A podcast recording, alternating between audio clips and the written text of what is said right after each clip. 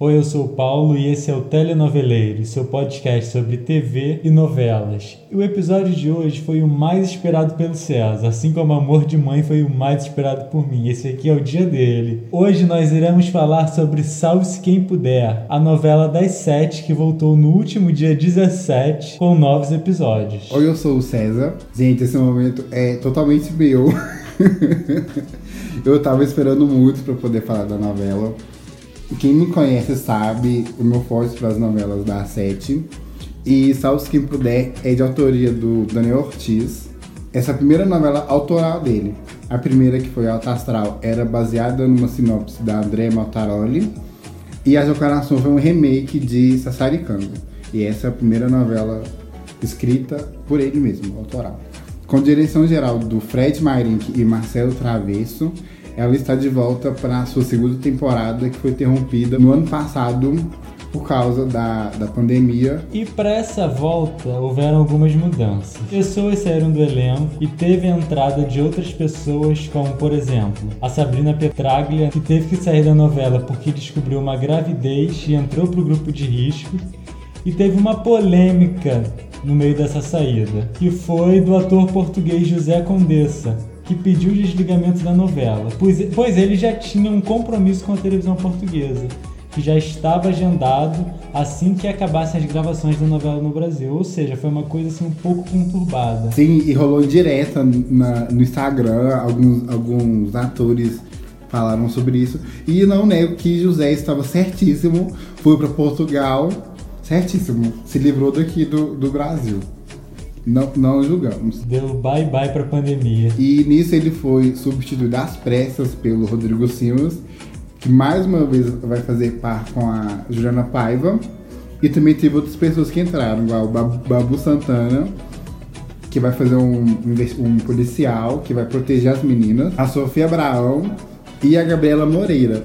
E também teve um convite para Manu Gavassi a Manu faria a personagem que a Sofia Abraão vai fazer. Só que a Manu recusou e resolveu assinar com a Netflix. Decepcionou o tio Boninho. Não veio aí. A novela conta a história de três mulheres que são testemunhas de um assassinato. Completamente diferentes, se conhecem em Cancún, no México. Alexia, interpretada por Débora Seco, é uma aspirante atriz que está perto de estrear na TV com um papel de destaque em uma novela, quando conhece o misterioso Renzo, Rafael Cardoso, ele novamente das TVs, que desaparece após passarem uma noite juntos. Criada pelo pai Mário, interpretado pelo Murilo Rosa, a fisioterapeuta Luna, que é a Juliana Paiva, meio mexicana, meio brasileira, sonha em encontrar a mãe Helena, que é a Flávia Alessandra que desapareceu quando ela era ainda criança e hoje mora no Brasil. Já Kira, que é a Vitória Estrada, está prestes a realizar o sonho de sua vida: se casar com, com o empresário Rafael, o Bruno Ferrari. E nisso, os seus planos são interrompidos e a, a vida das meninas são viradas do avesso. No dia que um furacão se aproxima de Cancún, Alexia convence a Luna e Kira a se juntarem a ela para localizar Renzo. A atriz quer tentar entender o porquê da atitude do rapaz e ela quer resgatar o amuleto da sorte dela, que era um anel que o Renzo levou, levou sem querer. Nisso, as três elas enfrentam uma forte chuva e vão parar no campo de golfe, onde localizam Renzo e Dominique, que é a Guilhermina Guilherme, no momento que ela aponta uma arma em direção ao juiz Vitório, que é Ayrton Graça, e atira. O trio é descoberto pelo Dominique e ela fará de tudo para dar cabo das moças que testemunharam o crime. Eu adoro a Guilherme Guini em papel de vilã. Sim, ela é muito chique, né? A atriz, eu acho ela chiquérrima. Ela tá ótima em Tititi, vilã, vilã doida. Aliás, assistam Tititi, gente. Elas entram para o programa de proteção a testemunhas e mudam de identidade. Luna vira Fiona, Kira vira Cleide e Alexia vira Josimara. E para todos os efeitos, elas foram dadas como mortas no furacão. Nisso, elas se mudam para Pequena Judas, do norte, cidade fictícia no interior de São Paulo. Depois de um início complicado de adaptação, elas começam a se acostumar com a vida no sítio de Dona Ermelinda e seu filho Zazinho, uma família acolhedora do programa de proteção. Bem enredo de novela das sete. É total novela das sete, essa, essa, essa história. E nisso, a Ermelinda e o Zezinho, elas não, elas não conhecem o passado dos meninos, eles não podem saber, mas a convivência vai ficando cada vez mais próxima. A Dona Hermê, como ela é chamada carinhosamente, ela vira a segunda mãe da aluna, enquanto Zezinho e Alexa começam uma, uma, relação de amor e ódio que nenhum admite, mas que existe um sentimento entre os dois. Tipo, eles começam a ficar juntos. E quando os meninos decidem ir para São Paulo, para São Paulo, os dois quebram uma das regras do programa e vão com ele e vão com as meninas e carregam a grande protagonista dessa novela, que é a galinha Felipa. Eu acho que deve ser maravilhoso você gravar uma novela e você lê no seu roteiro, putz, hoje eu terei uma cena de diálogo com uma galinha. É, tipo, eu acho deve ser muito maravilhoso. E nisso elas vão para São Paulo, num sobradinho na Zona Leste. Vira o novo lar das, das meninas. O plano era proteger as famílias e descobrir sobre a quadrilha de Dominique. Alexia, a pedido de Kira, vai trabalhar na empresa de Rafael. Kira vai ser babá do avô de Alexia, e Luna começa a trabalhar na empresa de Helena para descobrir o porquê a mãe abandonou a filha no México. Nisso, Kira começa a trabalhar para Alain como babá dos seus filhos e como cuidadora do avô.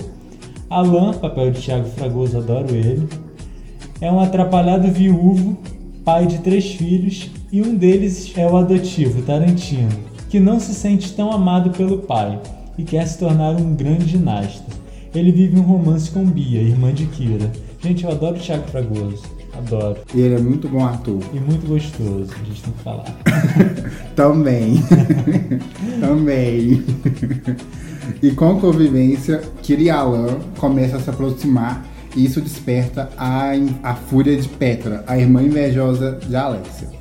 Já com a Alexia, já com Alexia, ela começa a trabalhar na empresa de Rafael para vigiar o rapaz a pedido de Kira, pois ela tem medo de Rafael começar a se envolver com Renatinha, que é a personagem da Juliana Alves, que eu adoro ela.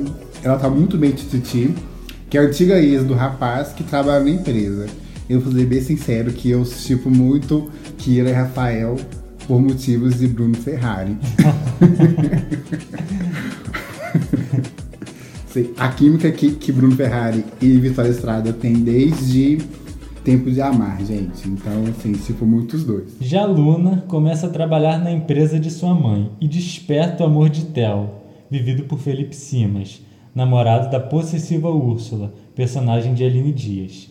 De cara, Helena já não gosta da garota e nem sabe que a menina na verdade é sua filha, que ela abandonou no México junto do pai Mário, vivido pelo Murilo Rosa. Sim, sim, tipo, e assim, é uma coisa que é muito doida, que a Luna era muito psycho com, com, essa mãe. Tipo, ela começa a vigiar a mãe. E acho que a Helena tem toda a razão de não gostar da aluna, porque a aluna é muito psycho nessa, nessa questão. Ela, tipo, ela pergunta, ela é fuxiqueira, tipo, minha filha. Se eu fosse a Helena, já tinha uma medida restritiva contra você. e assim, uma das críticas que a novela tem é sobre o texto, que é bem didático e simplista, é quase infantil. Tanto que a Akira nas pesquisas de, de público, foi uma das mais queridas pelas crianças e teve o espaço, espaço aumentado. E ainda continuando com o apelo infantil, tem a galinha Filipa, maravilhosa, grande pessoa, que as meninas contracenam. Mas assim, para mim, a minha questão que eu tenho um pouco com a novela é a direção. Eu acho a direção da novela muito, muito forçada. Não, não, acho, não acho tão natural eu acho que por ser uma novela de comédia, poderia ser mais sutil. Eu acho que essa novela seria uma novela certíssima pro Jorge Fernando dirigir. Sempre que eu. Toda vez que eu vejo, eu fico, putz, essa novela era total do Jorge Fernando. Ele, ele faz muita, muita, muita, muita falta. É, vendo Tititi, a gente consegue ver que Tititi é total a cara do Jorge Fernando. E Salve Quem Puder também seria muito a cara do Jorge Fernando. Acho que teve uma questão também com alguns atores que estavam muito fora do tom. A própria Vitória Estrada no começo, eu achei ela, talvez por ela ter vindo muito de papéis dramáticos, as duas outras personagens dela eram personagens mais dramáticas. A primeira personagem dela mais cômica, que é a Akira, eu acho que ela estava muitos tons acima e para mim era um problema muito de direção. Acho que a direção pecou um pouco nessa coisa dos atores com muitos tons acima. Acho que poderia ter. Destoou muito. E, e, e acho que não combinava tanto com o tom da novela. Que que eles queriam dar um tom meio sério, de uma, de uma, de uma coisa meio comédia, meio policial. E aí ficou uma coisa meio infantil demais. Eu não sei o que, que no meio do caminho se perdeu ali nesse caminho.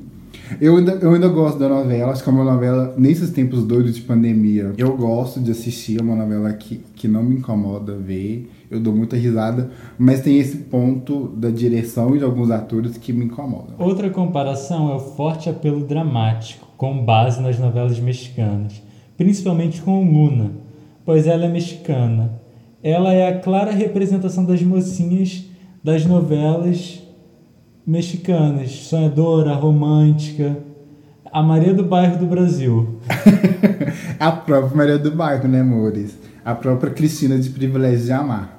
Tipo, ela, a, a Luna, eu acho que talvez por, eu acho que o Daniel Ortiz também tem uma, uma ascendência mexicana, não tenho tanta certeza assim. Acho que ele gosta muito de, dessa coisa mexicana e a Luna deu, casou muito com isso. Mas não me incomoda. Tipo, é uma novela que não me incomoda. Que nesses tempos doidos, acho que, é, que, é, que, que tudo que a gente quer ver, tudo que a gente quer ver é ver uma Débora Seco desabafando com uma galinha. Eu acho muito maravilhoso. Eu acho muito maravilhoso as cenas dela, delas com a Filipa. E mesmo, e mesmo com as críticas, a novela ainda conseguiu sair bem na audiência e conseguiu uma média de 29 pontos até o dia da, que parou a primeira fase.